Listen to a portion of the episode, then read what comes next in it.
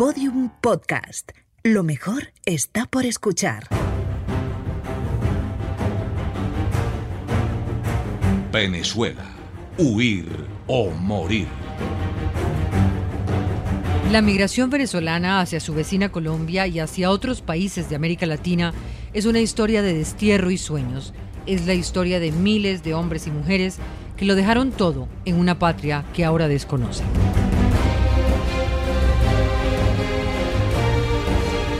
Para un migrante la crisis no es una, sino muchas. El camino nunca garantiza que las cosas salgan como las esperan o como se han visto en la obligación de buscar. En medio de las situaciones límites de los humanos, sobresalen los valores más importantes, la empatía, la gratitud y el orgullo. El régimen es el mismo para todos, pero las formas de lucha diferentes, porque del desespero también surgen las vidas ejemplares. Es el caso que les contamos en el capítulo de hoy. Diana Calderón y Vicente Moros les presentan una historia de tenacidad, valentía y resistencia. Episodio 5. El aguante venezolano.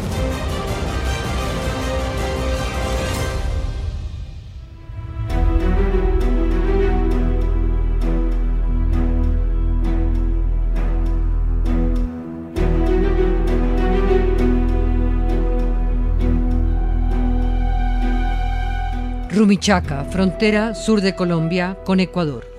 Jorge Palma es ingeniero civil. Llegó a este puente con su esposa luego de 11 días de caminata. Venían desde Cúcuta, en el otro extremo de Colombia, a 1.331 kilómetros, si pudieran caminarse en línea recta. Allá les dijeron que aquí, tan lejos, les entregarían la carta andina, documento que necesitan para poder pasar la frontera en su camino hacia Perú, donde planean encontrarse con familiares que les consiguieron trabajo.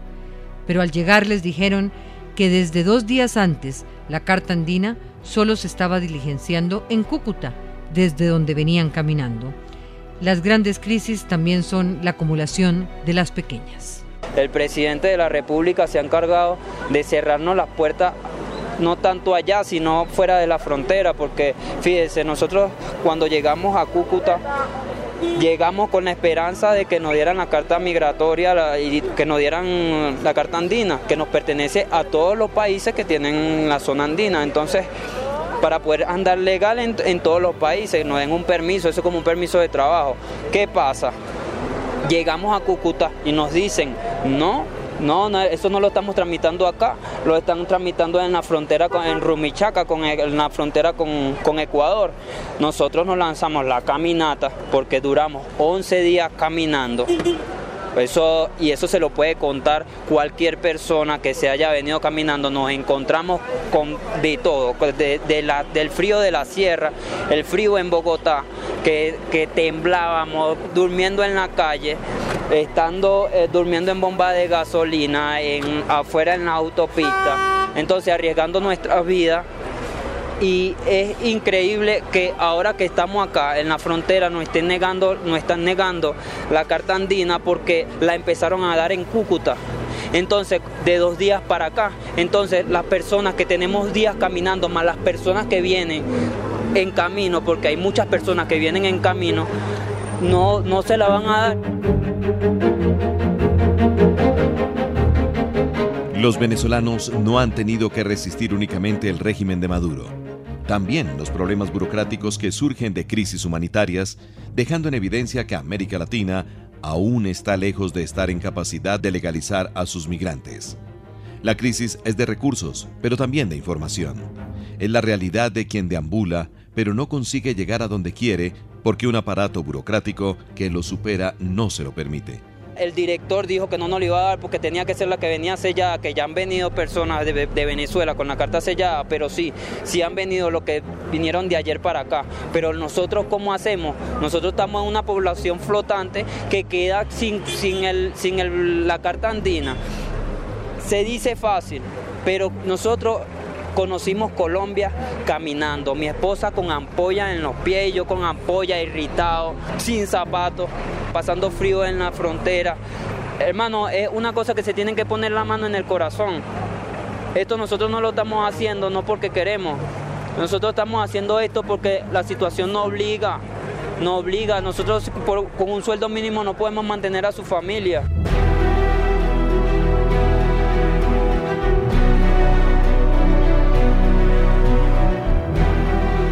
La historia de Jorge y de su pareja es la historia de miles de venezolanos que aún no se ha podido contar.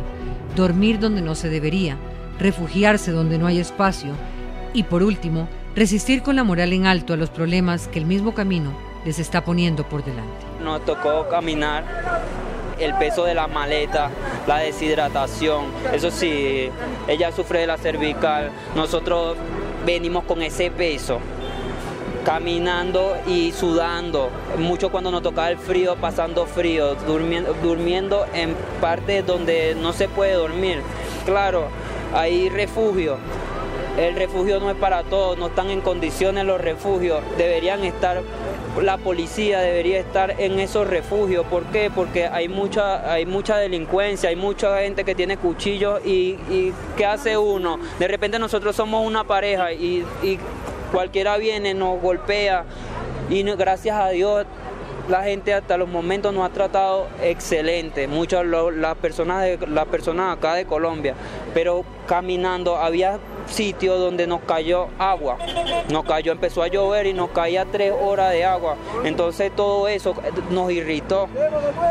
A mi esposa le, como le dije antes, le abrió ampolla, muchas veces pasando hambre, caminando poco a poco. Acá le dicen mula, ya nosotros le decimos gandola, que muchos de ellos agarraron y nos apoyaron y nos dieron, nos dieron el empujón. Muchos también que, que son consumen su cosa, entonces es un riesgo. La policía de acá de Colombia debería ser más consciente, poner más de su parte y de ayudarnos. ¿Por qué? Porque pasan, uno viene en la autopista caminando con niños, muchos vienen con niños y pasan duro, le pasan a uno al lado y pasan duro sin, sin importarle nada, ni siquiera estar pendiente, aunque sea un recorrido hasta la, la parte más peligrosa que nos, que nos dan ese aventón. Entonces, esto parte del alma, da ganas de llorar.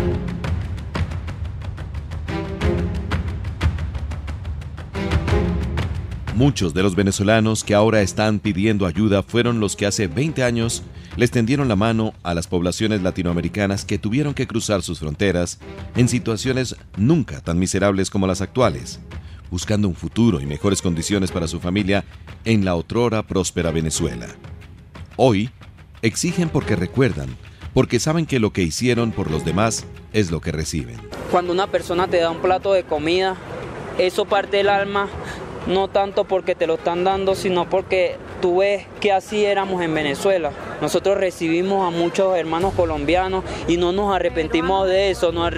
en Venezuela hay de todas partes del mundo y nosotros lo recibimos con las manos abiertas. Eso no es mentira para nadie y todo aquel que haya recibido, que, haya ido a Venezuela, sabe que eso es así. Entonces acá nos están cerrando las puertas. Conchale, es difícil, es difícil. No saben el esfuerzo que hay que pasar y se lo estoy narrando porque el esfuerzo es, es demasiado tremendo. Es, es forzoso, tú orando, orando porque te acompaña solamente yo que vengo con mi pareja y Dios, Dios nos acompaña y nos ampara porque de resto no.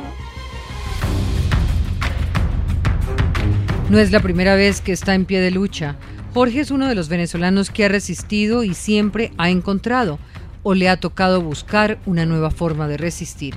Ya había salido a la lucha porque ya había sido víctima. En 2016, cuando estaban los problemas en Venezuela, que muchos jóvenes, ellos le disparaban, porque yo fui una de las víctimas que nos, nos dieron hasta perdigonazo, luchando por nuestro país. Y ahora estamos acá, que nos vinimos sin querer venirnos de su país, escuchar el alma, escuchar el, himno nacional, rompe el alma y más cantarlo, porque nosotros lo estamos haciendo es para no es para que nos den para obtener sus derechos. Nicolás Maduro es una persona sin corazón. ¿Cómo es posible que los niños muriéndose en los hospitales? dejando al pueblo sin comida, engañando a los demás países, que ya muchos países, gracias a Dios, han abierto los ojos. Pero, ¿qué ayuda podemos tener si, si, los, si los mismos militares están a favor de él?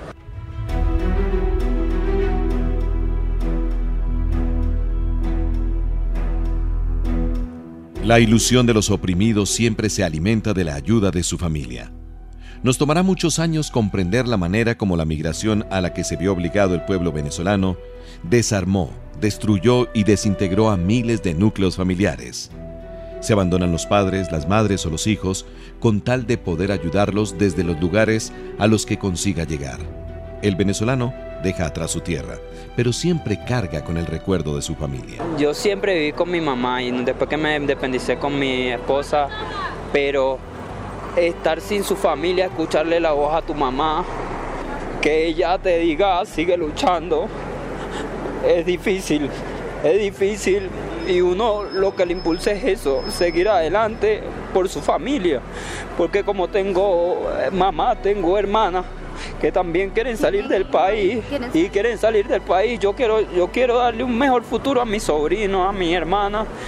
Y eso es el esfuerzo, nosotros no le estamos pidiendo a ellos que no den dinero, que no den nada, nosotros le estamos pidiendo a ellos que, que se pongan la mano en el corazón y que se pongan de acuerdo que se pongan de acuerdo, ah, porque uno, uno, allá nos dijeron que, están dando la carta acá, entonces no, si no nos la dan acá, ¿qué vamos a hacer nosotros? ¿Nos vamos a devolver? ¿A cruzar el país otra vez? ¿A qué? Porque los cruzamos, ah, los cruzamos. ¿Cómo, ¿Con qué plata? Pues si la plata la gastamos de allá para acá, en el camino. Admiro a los mochileros, lo que le dicen mochileros porque nosotros no lo hacemos por diversión, por, como por un deporte, nosotros lo estamos haciendo para sacar a nuestra familia adelante, para ir a trabajar a otro país. Nosotros no le estamos pidiendo que nos den limona, le estamos pidiendo que nos ayuden a que nos den esa carta de migración, que nos den esa carta andina porque nos pertenece. Donde parece reinar la frustración, renacen la esperanza y la gratitud. El deseo de Jorge y de su esposa es llegar hasta Perú, donde ya tienen un trabajo. Pero ¿cómo llegar si no hay tarjeta andina? ¿Cómo avanzar cuando las fuerzas no dependen únicamente de quien camina, sino de un régimen que ha negado posibilidades de subsistencia, pero saben que a donde lleguen se van a destacar? Seguimos, seguimos el, rumbo, vamos hacia Perú. Unos primos están allá que es, la esperanza que tenemos, pues que ya nos hablaron con los dueños de los establecimientos y nos consiguieron empleo, pero no queremos cruzar la frontera sin, sin ir legal porque ir ilegal eh, allá no nos van a recibir, cualquier alcabala nos puede parar y nos, puede, y nos pueden devolver, le quitan, perdemos pasajes, perdemos tiempo y aunque la gente no lo crea, el, el esfuerzo que uno tiene que hacer como que no les toque a ustedes como hermanos colombianos que o cualquier parte del mundo que no les toque lo que, por lo que estamos pasando porque parte el alma. Hay que solamente tú ver, hay personas que se ponen a llorar contigo, si ellos no viviendo las cosas, solamente uno relatándole todo lo que hemos pasado. Si nos dan la carta andina, seguimos hacia Perú, hacia Lima y empezamos a trabajar para qué? Para poderle mandar a la familia para la comida, para la medicina, porque en Venezuela se está muriendo la gente de una gripa. La gente se se cuida de no enfermarse, para, porque las medicinas eso es insostenible.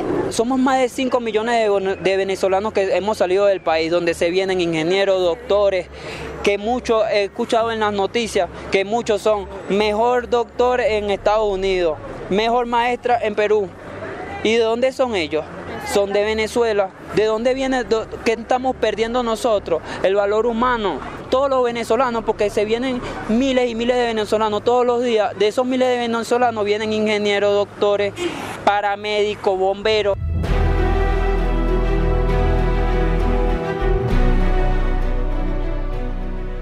¿Cuánto resistirán? ¿Cuánta fuerza quedará? ¿Cuánta energía?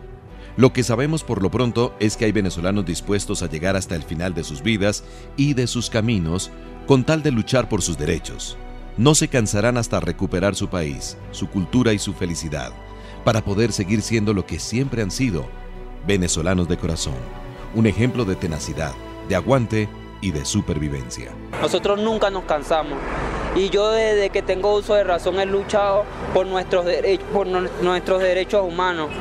Ellos simplemente tienen el control del país, tienen los militares, tienen el CNE, que la tipa, eh, la tipa se le venció el periodo de ese presidente al CNE hace tiempo y no lo han renovado. Es, es ilegítimo todo lo que está.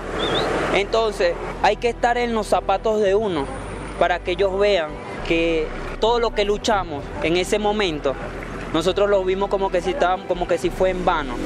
¿Por qué? Porque nos lanzaban bombas lacrimógenas directo al cuerpo. Más de uno le dieron un con la piedra, con la bomba lacrimógena y los mataron. Dicen que son 16, fuimos más. Fueron más que cayeron, más venezolanos, muchos jóvenes. Entonces, se dice que la lucha, que, la dejamos, no la dejamos. Nosotros seguimos en pie. Yo estoy acá hoy en, eh, en la frontera con Ecuador, pero me encantaría estar allá luchando por mi país y desde aquí sigo luchando por mi país, por nuestros derechos y seguiremos luchando todo lo que sea necesario. Aquí el frío nos puede matar, no puede hipotermia, bueno, no tendremos que morir cinco con lo que tenga ah, para que ellos puedan solucionar. Bueno, aquí estaremos y la lucha es esa, que lo agarren y nos den su, que nos den su carta andina, eso es lo que queremos.